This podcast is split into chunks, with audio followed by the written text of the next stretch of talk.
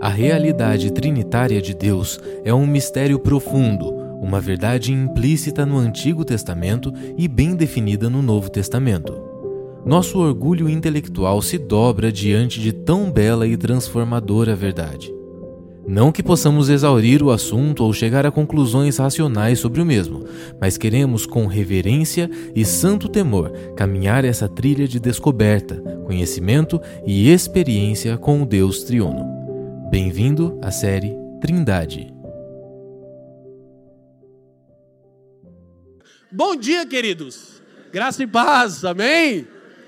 Hoje nós damos continuidade à nossa série de mensagens intitulada, vamos ler juntos, Trindade, Unidade, Adoração e Amor. É o terceiro sermão da série. Quero ressaltar que você deve fazer uso das plataformas digitais, áudio e vídeo, na conta da família dos que creem, tornar e ouvir as duas primeiras mensagens maravilhosas, trataram tanto de conceitos profundos teológicos, quanto trouxeram apacentamento e direcionamento para a vida prática.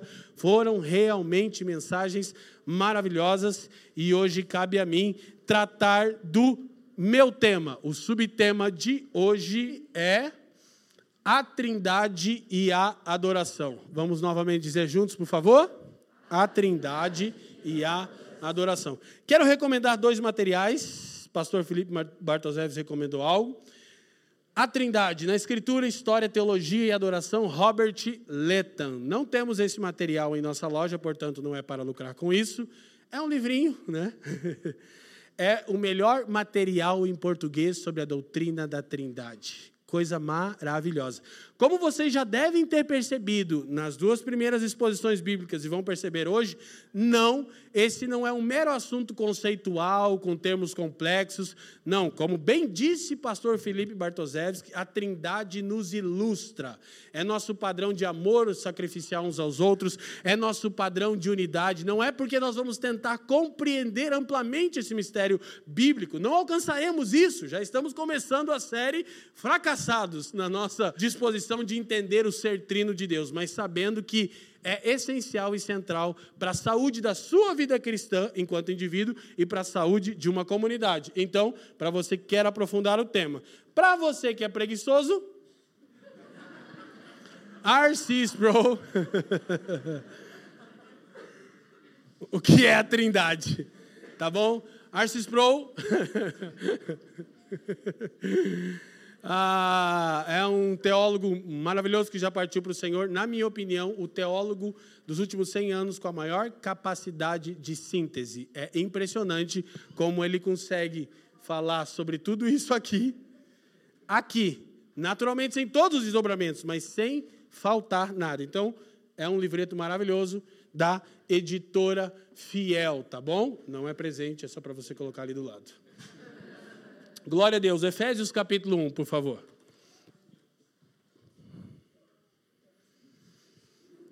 O nosso texto básico para a exposição vai do verso 3 ao 14 de Efésios. Bendito o Deus e Pai, diga Deus e Pai, de nosso Senhor Jesus Cristo, o qual nos abençoou com todas as bênçãos espirituais nos lugares celestiais em Cristo como também nos elegeu nele antes da fundação do mundo, para que fôssemos santos e repreensíveis diante dele em amor, e nos predestinou para filhos de adoção por Jesus Cristo, diga Jesus Cristo, para si mesmo, segundo o beneplácito de sua vontade, para louvor da glória de sua graça, diga para louvor da glória de sua graça pela qual nos fez agradáveis assim no amado, em quem temos a redenção pelo seu sangue, a remissão das ofensas, segundo as riquezas da sua graça, que ele fez abundar para conosco em toda sabedoria e prudência. Nove descobrindo-nos o mistério da sua vontade, segundo o seu beneplácito que propusera em si mesmo, de tornar a congregar em Cristo todas as coisas, na dispensação da plenitude dos tempos, tanto as que estão nos céus como as que estão na terra. Nele, digo, em quem também fomos feitos herança, havendo sido predestinados conforme o propósito daquele que faz todas as coisas, segundo o conselho da sua vontade, com o fim de sermos para o louvor da sua glória. Diga comigo, com o fim de sermos para o louvor da Sua glória. Nós, o que primeiros esperamos em Cristo, em quem também vós estáis, depois que ouvistes o evangelho da vossa salvação, e tendo nele também crido, fostes selados com o Espírito Santo da promessa. Diga Espírito Santo. O qual é o penhor da nossa herança para a redenção da possessão adquirida, para louvor de Sua glória. Para louvor de Sua Curva a sua cabeça. Pai, te damos graças uma vez mais. Erguemos o nome de Cristo acima de todo e qualquer outro nome. Eu te peço, Senhor, primeiramente que você faça cessar as muitas distrações, inquietações e ansiedade da nossa alma que nos rouba de aprender a sua verdade, a começar por mim. E também te peço, em segundo lugar, que você nos presenteie nessa manhã com espírito de sabedoria e de revelação, no pleno conhecimento de quem você é, a fim de que possamos cumprir a esperança da nossa vocação. Que nada aqui se perca, Pai, mas que tudo seja para a glória do Teu nome, pelos interesses de Cristo e para o bem do mundo. Oramos no precioso nome de Jesus e quem crê, diga amém. Glória a Deus. Então nós queremos perceber como a Trindade é o escopo correto através do qual a nossa adoração deve ser guiada. Queremos perceber biblicamente o padrão que o próprio Deus triuno estabeleceu para nossa comunhão com Ele por intermédio da oração e da adoração. Quero me antecipar o que eu vou repetir várias vezes. O intuito aqui não é deixar as coisas mais complexas Antes é deixar as coisas mais bíblicas, ok? O que veremos na prática são mais simples, contudo, mais profundas no que tange a adoração e oração trinitária. O texto que nós lemos já nos é o esqueleto que vamos observar. Mas antes de irmos olhar para o texto, algumas menções que serão úteis. Arce Sproul diz: quando examinamos as Escrituras, vemos o que na teologia chamamos de revelação progressiva. Digam comigo. É a ideia de que, à medida que o tempo passa, Deus revela mais e mais do seu plano de redenção. Essa nova revelação se fundamenta no que foi dito no passado, nunca se opondo a isso, expandindo o que Deus já tornara conhecido. Assim, Embora haja alusões deste ensino no Antigo Testamento, não temos informação plena sobre o caráter trinitário de Deus no Antigo Testamento. Essa informação aparece mais tarde, no Novo Testamento. Por isso, temos de seguir o desenvolvimento dessa doutrina em toda a história da redenção, para percebermos o que a Bíblia realmente diz sobre essas coisas. O texto de Efésios é extremamente útil para a nossa reflexão, reflexão de como a nossa adoração deve ser trinitária. Paulo fala da obra do Pai e a sentença no versículo 6 é: para o louvor da sua glória. Paulo fala da obra do Filho e a sentença no versículo 12 é: para o louvor da sua glória. Paulo fala da obra do Espírito e a sentença no versículo 14 é: para o louvor da sua glória. O que Paulo acabou de nos dizer é que nós devemos adorar cada pessoa da Trindade por causa da sua atuação na obra da redenção. Os termos teológicos, já trabalhados pelo pastor Fabiano Krenk e Felipe Bartoszewski, eu vou aqui lutar com a tentação de não voltar neles, termos como ah, modalismo, né, termos como enoteísmo, uma série de termos que você pode aprender, são importantes. Ah, eles são úteis, algumas vezes eles complicam um pouco, outra vez eles facilitam.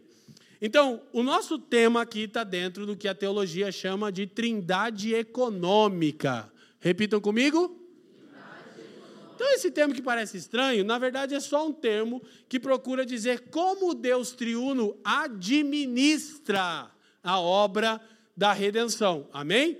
Então, nós precisamos entender que o Deus trino estabeleceu que ele atuaria de maneira trinitária na redenção e que isso deveria redundar em louvores do seu povo a cada pessoa da Trindade. Nós poderíamos dizer, por exemplo, Você vai ver que hora a gente vai tocar temas um pouco profundos e aí você vai perceber como eles são práticos. Se a gente fala de trindade econômica, você diz, ai, cara, família é difícil. Lá vem eles com esses termos que eu não sei o que fazer na segunda-feira. Temos nos empenhado enquanto pastores para trazer é uma aplicação sempre, né? Isso é a pregação correta, né? Lê o texto, explica o texto, aplica o texto. Parece complexo trindade econômica, a maneira que o Deus triuno administra a obra da redenção, mas é simples. Por exemplo, é uma prática perdida e que traria saúde para você e para nós enquanto comunidade, aprender nos momentos de diferentes adversidades e também de celebração que temos, glorificar cada pessoa da Trindade pela sua obra distinta na redenção. Se eu te perguntar, quais razões você tem para glorificar o Pai na redenção, biblicamente falando? Acabei de ler o texto. Aí você acha que eu quero complicar, estou facilitando. O texto de Efésios diz pelo menos três razões claras: eleição, predestinação, adoção. Na prática, quem aqui já lidou com rejeição? Já sentiu-se desprezado e rejeitado? Levanta a mão e diga aleluia. É, não vou perguntar quem está lidando para você não passar vergonha, ok? Muitos estão. No dia em que nós estamos lidando com esse tipo de mazela, o que é inerente à nossa natureza pecaminosa, nós podemos parar e dar graças a Deus por sua escolha. Ao Deus Pai. Pai, obrigado, porque embora eu esteja me sentindo desprezado, você me escolheu na eternidade passada. Isso não apenas, preste atenção, é uma forma bíblica de louvar o Pai, como Paulo está fazendo. Isso faz com que essa adoração correta redunde em vigor para o seu homem espiritual. Vou te falar uma coisa que muitos de nós não se deram conta. Por vezes, sua adoração e oração, comunhão com Deus, ela não produz o fruto que deve produzir, sabe por quê? Ela não é direcionada. Ela não tem norte. Nem você sabe bem o que está cantando e o que está orando. Então, quando nós fazemos isso de maneira intencional, e daí o papel da liturgia, daí o papel dos, dos credos, é tirar, ainda mais num mundo ativista e ansioso como estamos. O que, que a liturgia faz com você e comigo todo domingo? Ela tira a tua cabeça da loucura da semana que você passou e diz: vamos lá, criação, queda, redenção, consumação. Nós adoramos o Pai porque Ele nos elegeu, nos predestinou e nos adotou. Então, no dia da luta com a, a rejeição, você glorifica o Pai pela eleição, você glorifica o Pai pela adoção. Que coisa maravilhosa! A gente acabou de orar por uma família nessa trajetória de adoção. Serão três filhos adotivos. Gente, eu não gostaria de estar certo nas próximas palavras que eu vou dizer. Espero que eu erre. Mas a chance de, em algum momento da vida dessas crianças, elas sentirem-se rejeitadas por causa do que ocorreu com a família biológica é muito grande. E talvez nesse dia da angústia, nem o amor desse casal maravilhoso que acabamos de abençoar será suficiente. Mas a verdade de que em Cristo elas foram adotadas, eu tenho certeza que será suficiente. Então, tudo que essa família maravilhosa pode fazer por essas três crianças que eles estão adotando é pregar o Evangelho. Quem está me entendendo? É complexo, super prático, super diário. E aí, de novo, sua adoração e oração alcançam o objetivo, glorificam a Deus da maneira que Deus quer ser glorificado, mas elas fortalecem você. Eu sou eleito, eu sou predestinado, Deus, o Pai, me adotou. Aleluia!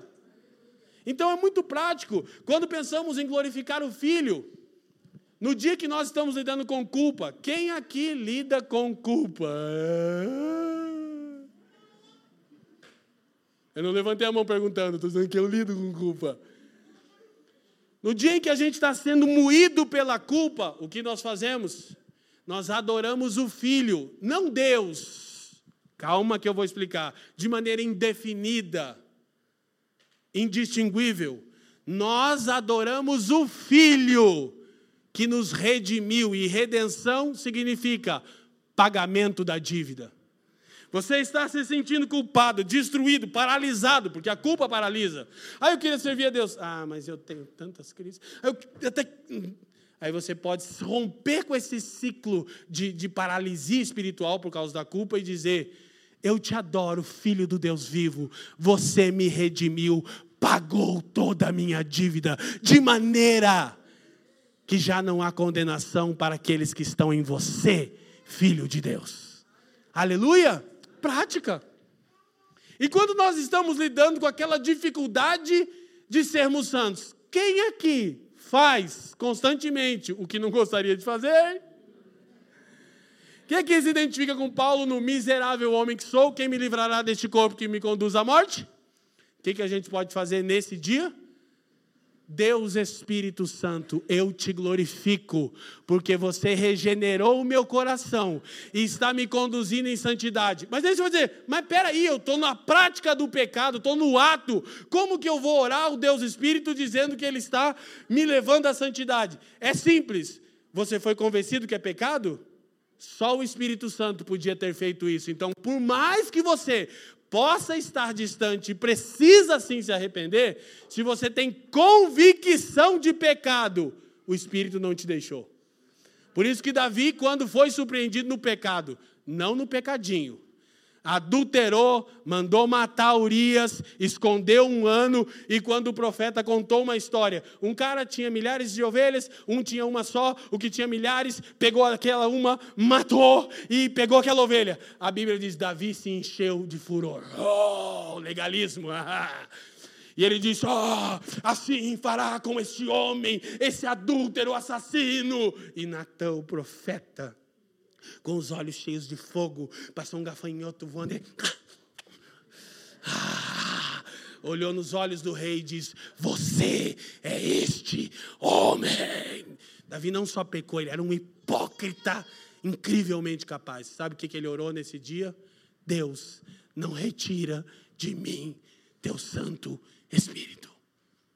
Então, mesmo no dia da aflição, da angústia, do pecado, que estamos prostrados, se há convicção de pecado, se há desejo de ser santo, você pode dizer: glória ao Espírito de Deus que me convence do pecado. Quem está me entendendo? Super prático, extremamente profundo e complexo. Vamos caminhar? De tal maneira que João Calvino diz o seguinte: ao Pai atribui-se o começo da atividade, a origem e a fonte de todas as coisas.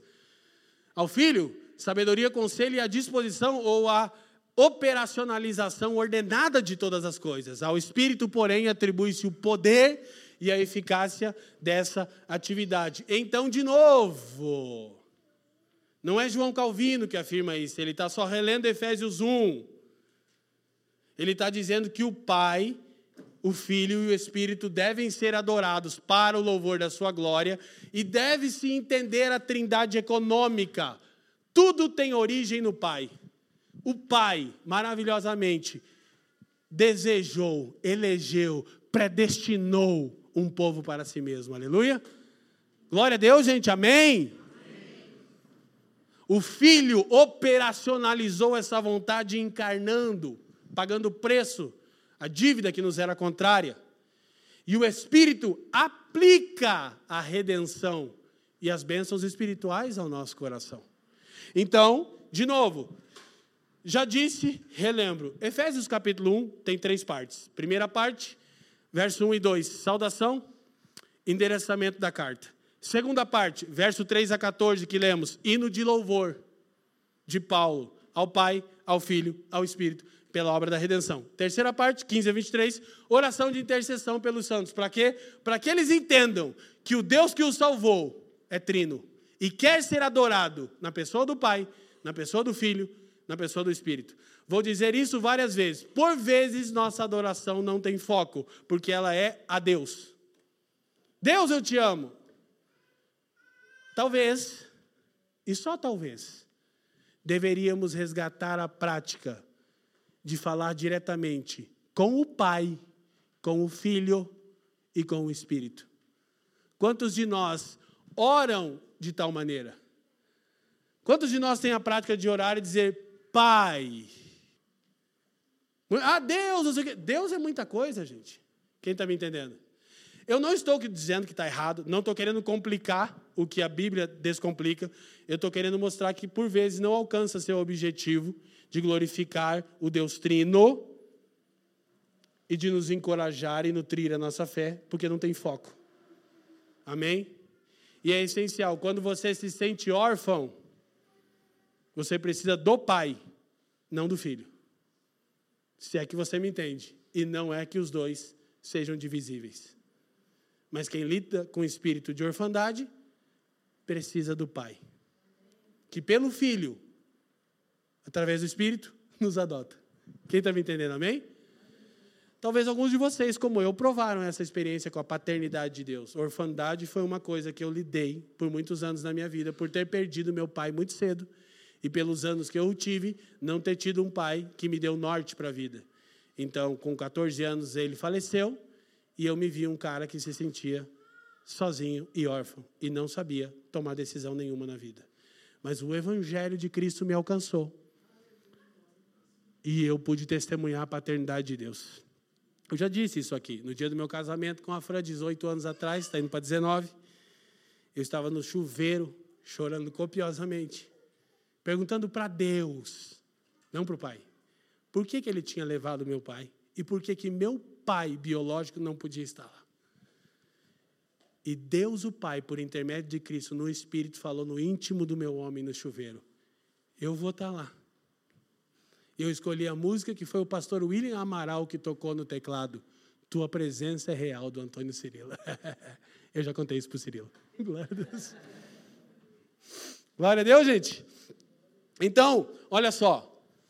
Robert Letton diz o seguinte: desde o começo, no conselho eterno de Deus, a sua conclusão no escatom, consumação de todas as coisas, nossa salvação está alicerçada na Trindade. Assim, a história da redenção segue uma estrutura trinitária em todos os aspectos. Porém, as três pessoas participam integralmente do que se passa, embora uma em especial se distinga. Esse é o ponto central. Presta atenção. Se você fala, ai, mas por que Deus é trino? Essa é a pergunta que a gente tem que fazer. Porque, como Deus é trino, a gente não consegue responder. Por que Deus é trino é que nos interessa no estudo teológico. Nós já temos várias respostas. Por que Deus é trino?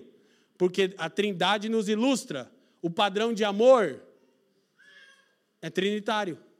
Se Deus não fosse trino, como bem disse o pastor Felipe Bartoszewski, não haveria amor antes. E Deus teve que criar alguém para amar e ser amado.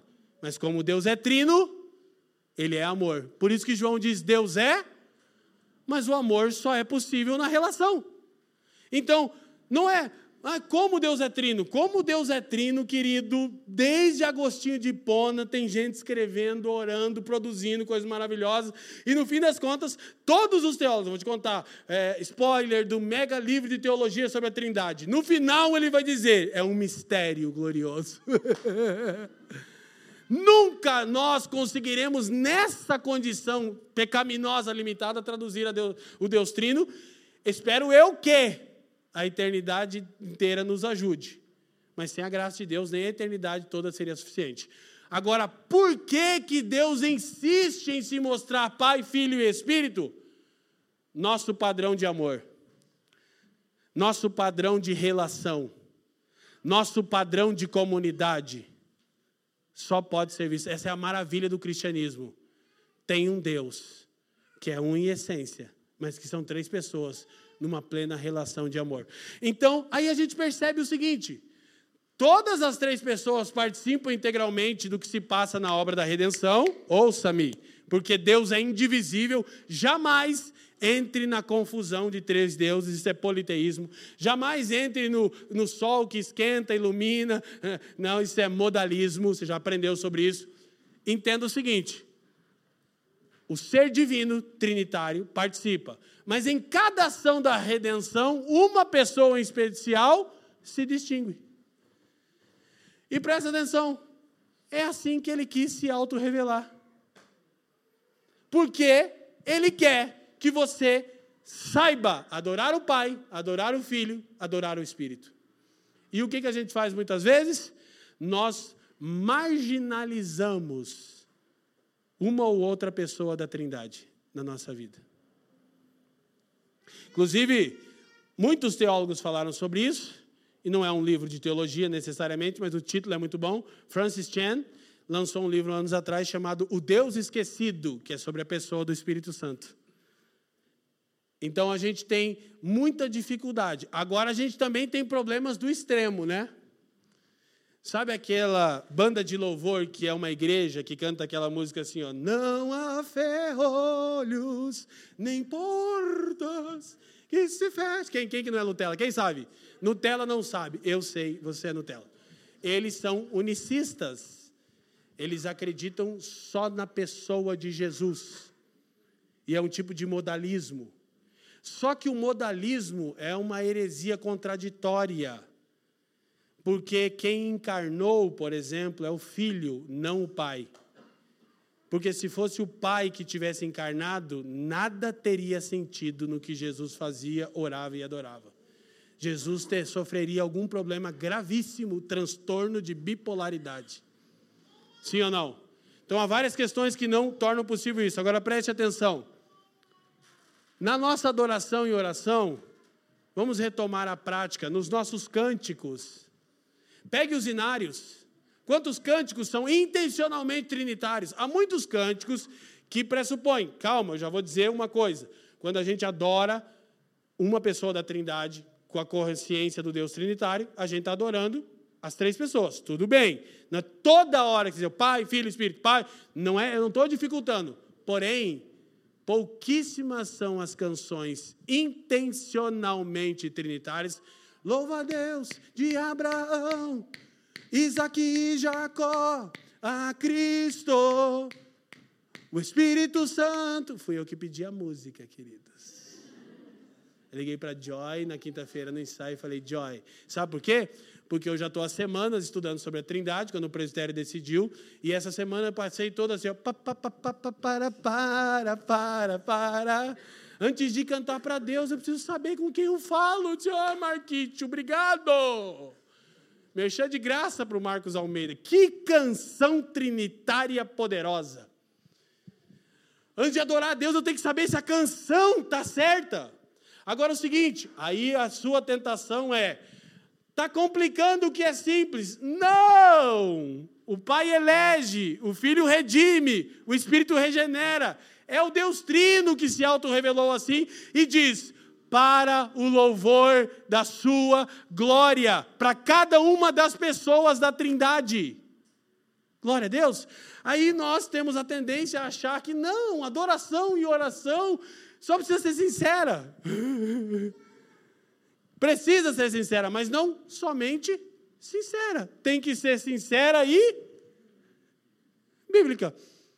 Se você está em dúvida, spoiler do meu novo livro, que não sai nunca porque eu estou parindo. Na Escritura, o Deus triuno quer ser adorado dentro dos seus padrões de relação. Se você não concorda com isso e acha que a gente está filosofando em cima do que deveria. Ah, deixa os irmãos adorar como eles se sentem bem. Esse é o mal da igreja moderna, sabe por quê? Se não tem um padrão de adoração, por que Caim foi rejeitado em sua adoração? Porque Nadab e Abiú, os dois filhos de Arão, foram oferecer incenso, foram fulminados por Deus. E sabe o que Deus disse para Arão, pai deles? Engole o choro. Aleluia? Por que, que Saul, o rei bem intencionado, sincero que só. Pensa num cara sincero, era Saul. Samuel não chega, ele disse, eu vou adorar. Pá, pá, Não. Foi entregar o holocausto e o Senhor disse, eu te rejeito. Foi bonzinho com Saul, porque não matou ele. Escuta. Hã? Hã? Hã? Teve um rapaz chamado Uzá. Um dia a arca estava voltando para Jerusalém. Tropeçou num carro de boi e foi cair. Uzá sincero existencialista. Hum, ele estava sentindo Deus, cara. Uh, não precisa de ordem no culto, eu estou sentindo Deus. Eu vou, vou ajudar Deus. Meteu a mão na arca, o que aconteceu? E Deus para Davi: engole o choro. Aí Davi faz o quê? Volta para a escritura e diz: Como trarei a mim? Aí ele descobre que Deus já tinha estabelecido como. Aí um outro rei chamado Uzá um dia estava sentindo Deus, cara. Estou sentindo Deus demais nesse culto. Foi oferecer um incenso a Deus, que é papel do sumo sacerdote. O que, que Deus fez? Foi bonzinho. Não matou, não torrou, botou uma lepra nele. Aí você só pega uma leprinha aí. Qual leproso? Aí você vai dizer, Antigo Testamento. Ah, um dia um casalzinho chegou para dar uma oferta na igreja. Ananias e Safira. Mas eles queriam dar a oferta do jeito deles. Aí sabe o que aconteceu? Tum! Tombaram mortos diante dos apóstolos. Sabe o que Deus está dizendo? Eu digo como vocês me adoram. E eu sou pai, filho e Espírito Santo. O que, que a liturgia faz com a gente, que era tudo neopentecostal louco? Ela ajuda a focar nossa mente. O culto está contando a história de Deus. E domingo que vem, de novo, e depois, e 300 mil domingo para frente, a mesma coisa. E aí, sempre que eu falo isso, tem um pastor que sente Deus, uma banda de louvor que sente Deus mais do que eu, que diz, ah, mas isso aí fica monótono. Fica monótono, família dos que creem. Ninguém está falando de estilo. Nós estamos falando de adoração trinitária, do jeito de Deus, para a glória de Deus, que é trino. Quem está me entendendo, diga amém. Cabe tudo aqui, do jeito de Deus, para a glória do Deus que é trino. Aleluia! Olha só. Alan Letts diz: adoração centrada em Deus deve colocar no centro do palco o que é característico do cristianismo. A marca d'água por excelência da autorrevelação de Deus na Bíblia, a, a Trindade. Sabe o seguinte, querido? Tem uma coisa que distingue o cristianismo a Trindade. E é a coisa que mantém o cristianismo unido, como já mencionado outrora aqui nos sermões. Gente, nós enquanto cristãos, e assim, ninguém melhor do que eu para falar disso. Quando o tema é escatologia, quebra o pau. Quando o tema é eclesiologia, não é eclesiologia, vida da igreja, então o pastor de vocês briga com todo mundo sempre. Você, percebe uma coisa? Uma vez um irmão me disse, eu falei, vejo que és profeta. Ele falou, cara, todos os teus posts é provocando alguma coisa que está errada na igreja. Eu digo, bingo! Já percebeu? Quando muito eu sou querido, mas se você entender, eu estou apontando alguma coisa errada na eclesiologia. Quando o assunto é soteriologia, nós aqui é carvinista, irmão, é João Carvino. Dá briga, discute. Agora, quando o assunto é trindade, todo cristão ortodoxo deve dizer amém. Bendito seja o Deus Trino. Se alguém diz não, você dá um passo para trás e diz: você não é parte da família de Deus. A Trindade é central. Se a Trindade é central, porque ela não está no seu louvor e oração individual e porque ela não está em nossos louvores e orações coletivas. Onde a gente está tentando caminhar? Presta atenção. A adoração da igreja está fundamentada em quem Deus é e no que ele faz. Gálatas 4, Má, por favor. Olha só, vamos ler juntos. A adoração, presta atenção, a adoração da igreja está fundamentada em quem Deus é e no que Deus faz. Mas vindo a plenitude dos tempos, leiam comigo só a próxima palavra. Deus, Deus enviou o seu filho, nascido de mulher, nascido sob a lei, para remir os que estavam debaixo da lei, a fim de recebermos a adoção de o Pai, o Filho, a gente, a família de Deus. E porque sois filhos, Deus enviou aos nossos corações o Espírito de seu Filho que clama. Como o Espírito nos leva a adorar? Deus? Não. Pai. Isso é a grande mudança da revelação dada a Israel no Antigo Testamento e a revelação trazida plena pelo Filho no Novo Testamento. Não, eu não estou dizendo que adorar a Deus é errado, desde que você tenha em mente que é Deus trino. Mas o nível mais profundo de comunhão é quando o Espírito, por seu intermédio e por meu intermédio, clama: Abba, Pai. Porque quando eu o chamo de Pai, eu só estou fazendo isso pelo Espírito, por intermédio do Filho, na origem de todas as coisas que é o Pai.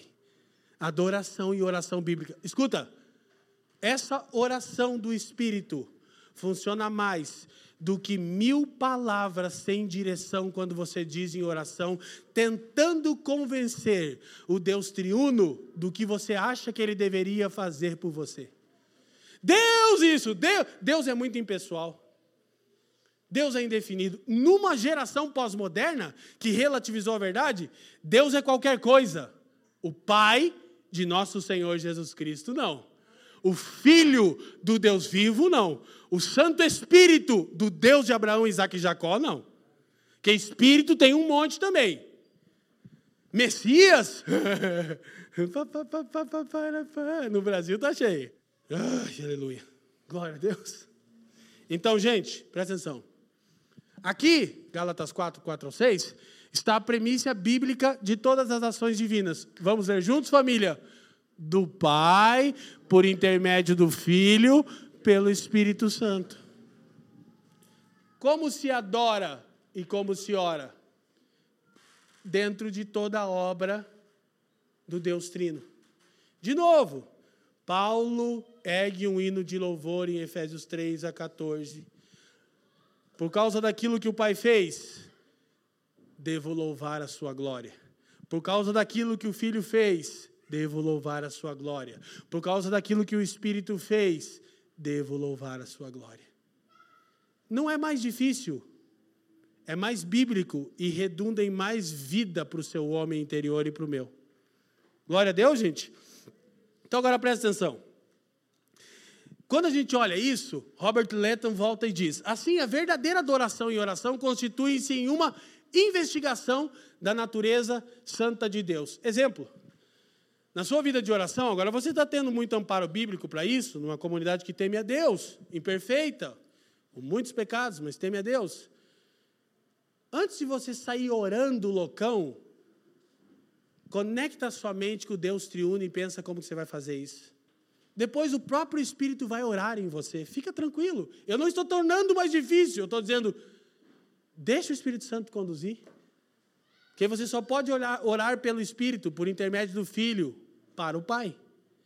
Quando nós fomos compor as nossas canções, Salomão, que tal a gente parar e pensar na trindade econômica, em como Deus triuno administrou a obra da redenção e cada papel distinto da pessoa da redenção?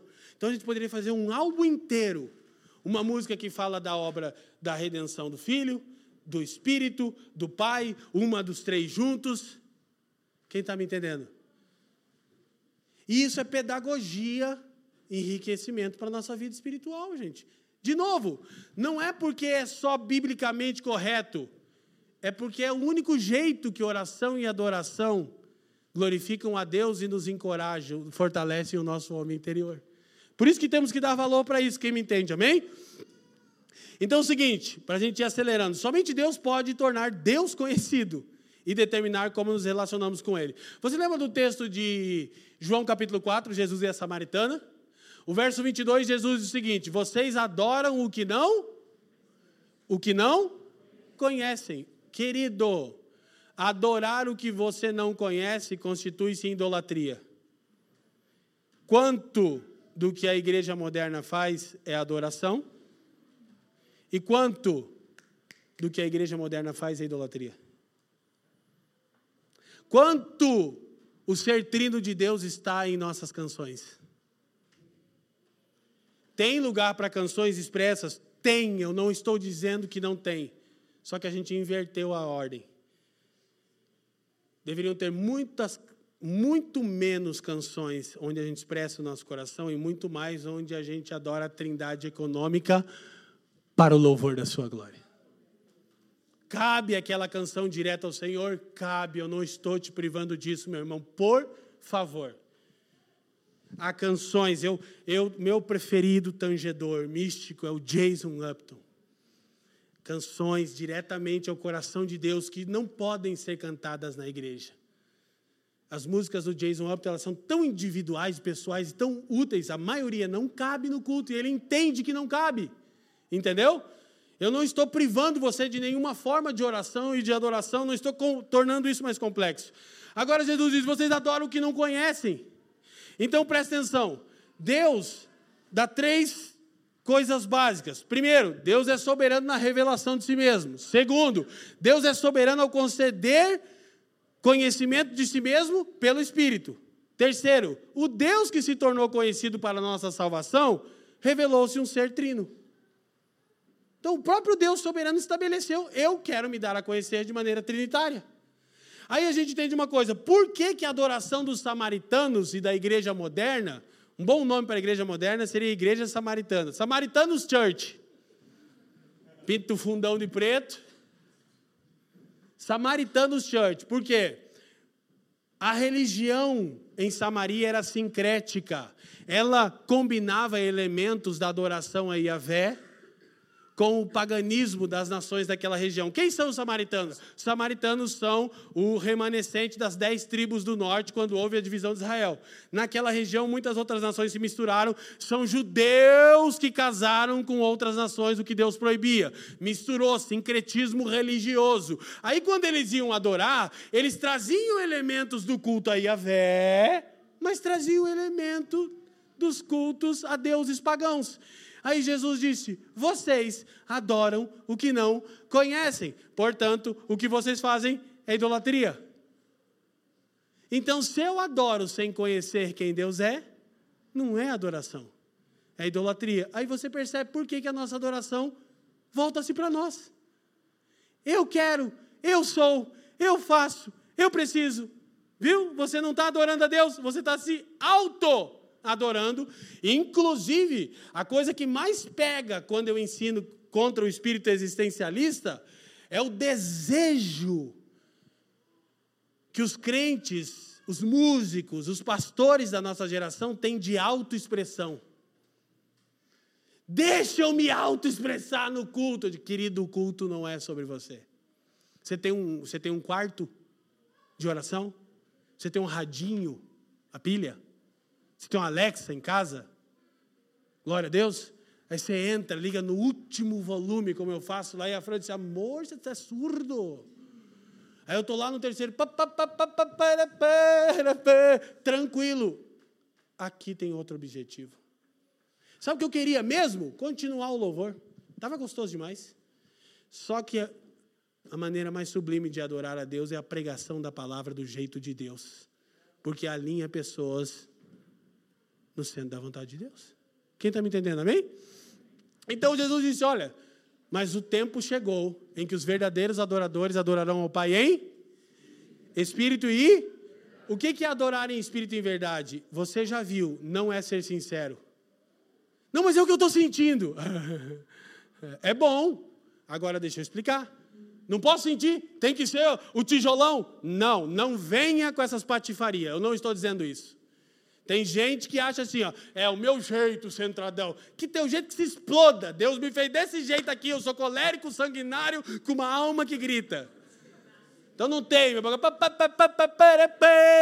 Dentro daquilo que a Bíblia estabelece. É porque a gente pode confundir. Você pode achar que agora eu estou querendo, então. Nem mais amém, não pode. Vai bater palma. Palma? Rapaz, já leu Bíblia? Já leu os Salmos? Já viu o povo de Israel adorando a Deus? Uma loucura aquela parada, velho. Deus gosta daquilo ali. Aleluia?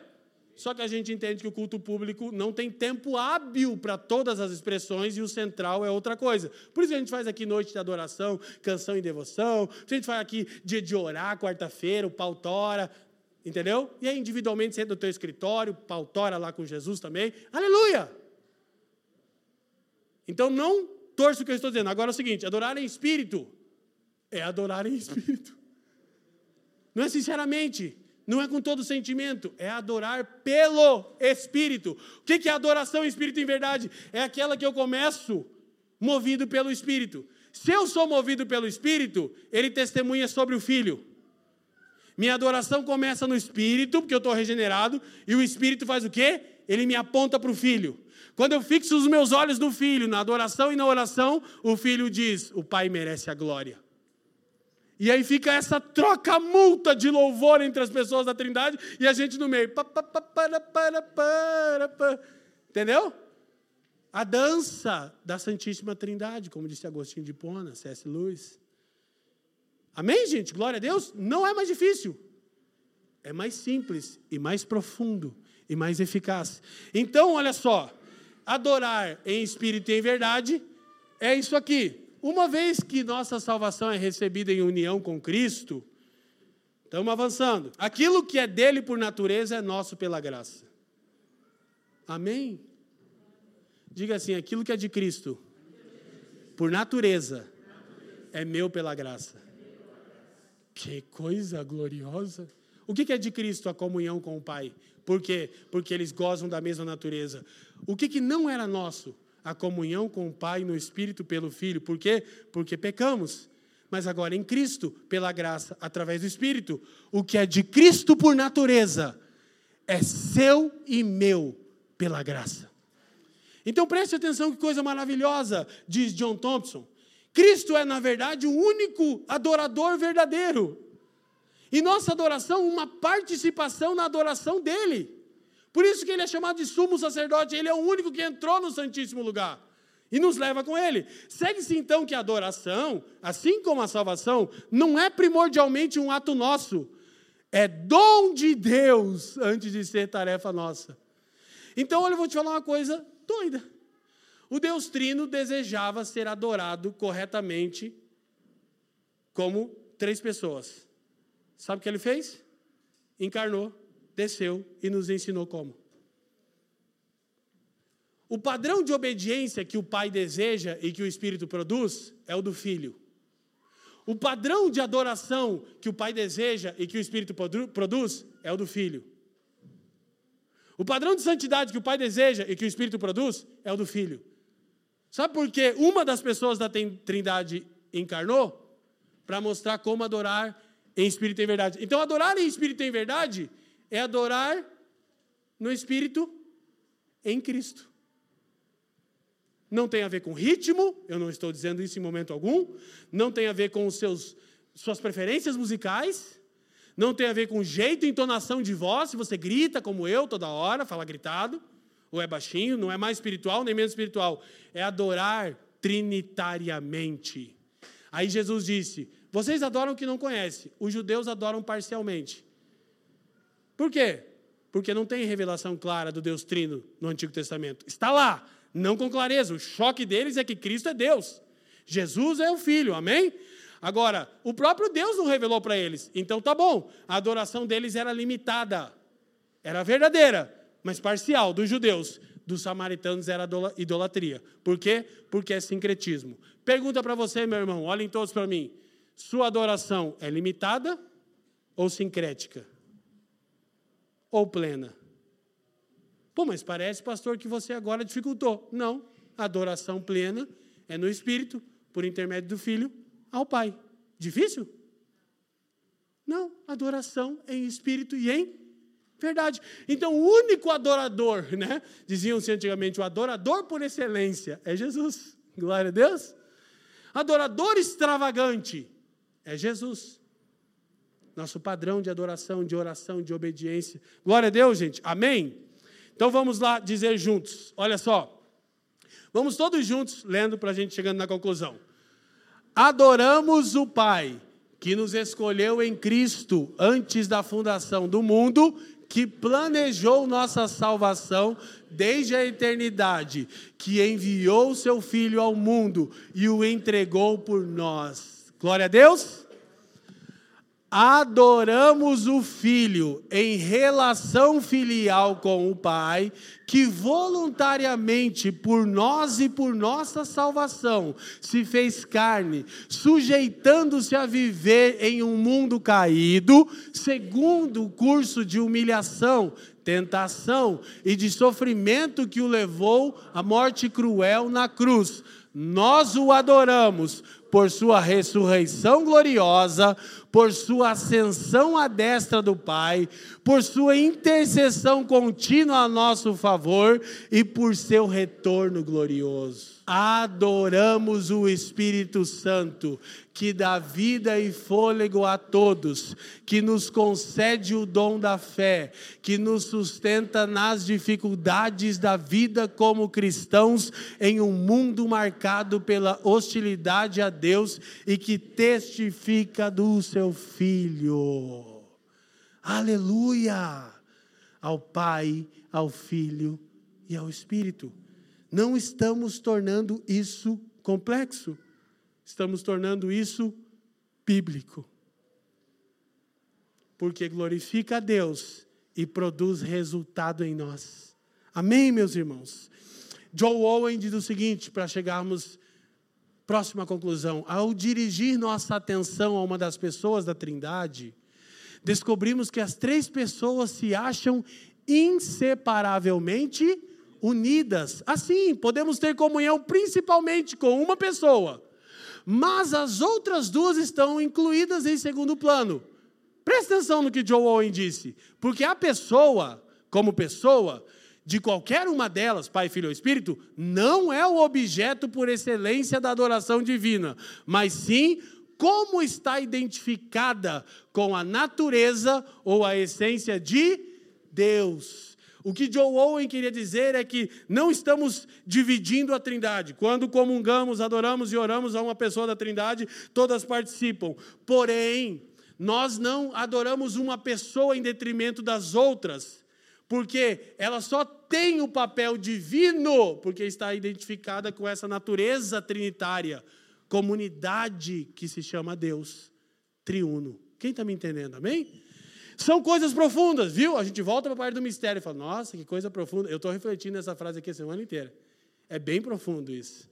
Eu nem vou tentar me aventurar em explicar, mas é bem profundo o caminho que ele está propondo. Então, estamos adorando uma pessoa ou outra da Trindade, todas participam, mas essa pessoa só recebe adoração porque está na Trindade. Então, isso é indivisível, não se preocupe. Você não precisa toda. Ai, peraí. Ai. Só que quanto mais norte você der, mais eficaz é seu louvor e sua oração. Mais alcançam e glorificam o Deus triuno e mais te edificam. Quem está entendendo? Amém? Agora, por vezes, a adoração teísta, né? Teísmo é o cristianismo bíblico, geral é uma adoração defeituosa. O foco comum em Deus, indefinido e indiferenciado, não contempla a essência da adoração requerida pela Bíblia. Gente, vou dizer de novo. Eu não posso mais orar e dizer Deus pode, mantenha na sua mente que Ele é trino. E intencionalmente, fale, ore, adore o Pai. Fale, ore e adore ao Filho. Fale, ore e adore intencionalmente ao Espírito. Só que muitas vezes Deus é indefinido e indiferenciado.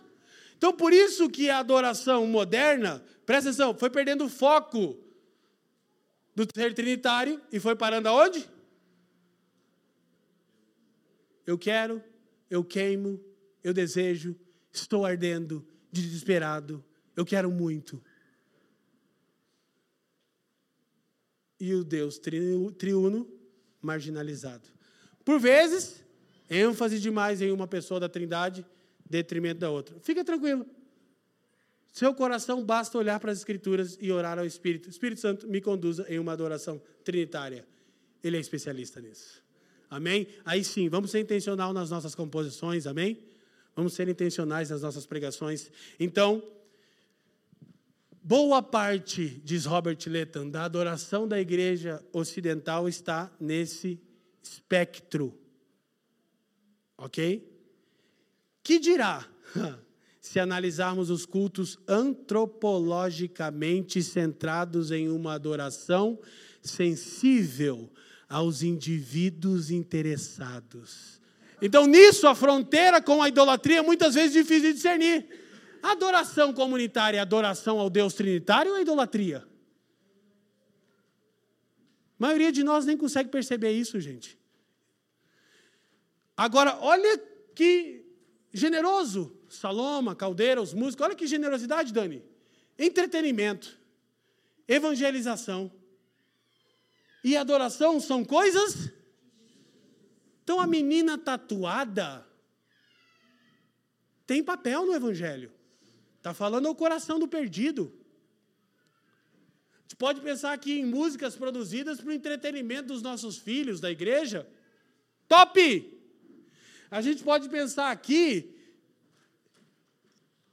em várias maneiras de produzirmos arte, pregarmos o Evangelho. Não estou dizendo isso. Só que elas são coisas distintas e diferentes e não devemos. Culto público tem um objetivo claro: não é entretenimento, nem evangelização. E se você se assusta, é porque você não lê a Bíblia.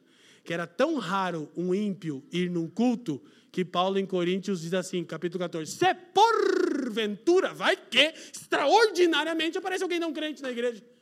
Aí vocês pregam a palavra para que ele seja salvo. Está entendendo? Sabe por quê? Que o culto público é o tempo em que a comunidade redimida pela Trindade se reúne para adorar. Daí sai daqui para pregar o Evangelho. Quem está me entendendo? Amém?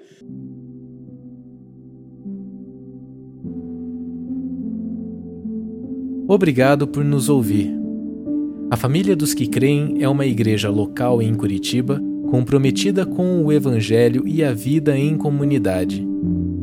Para nos conhecer melhor e manter contato, acesse famíliadosquecreem.com.br.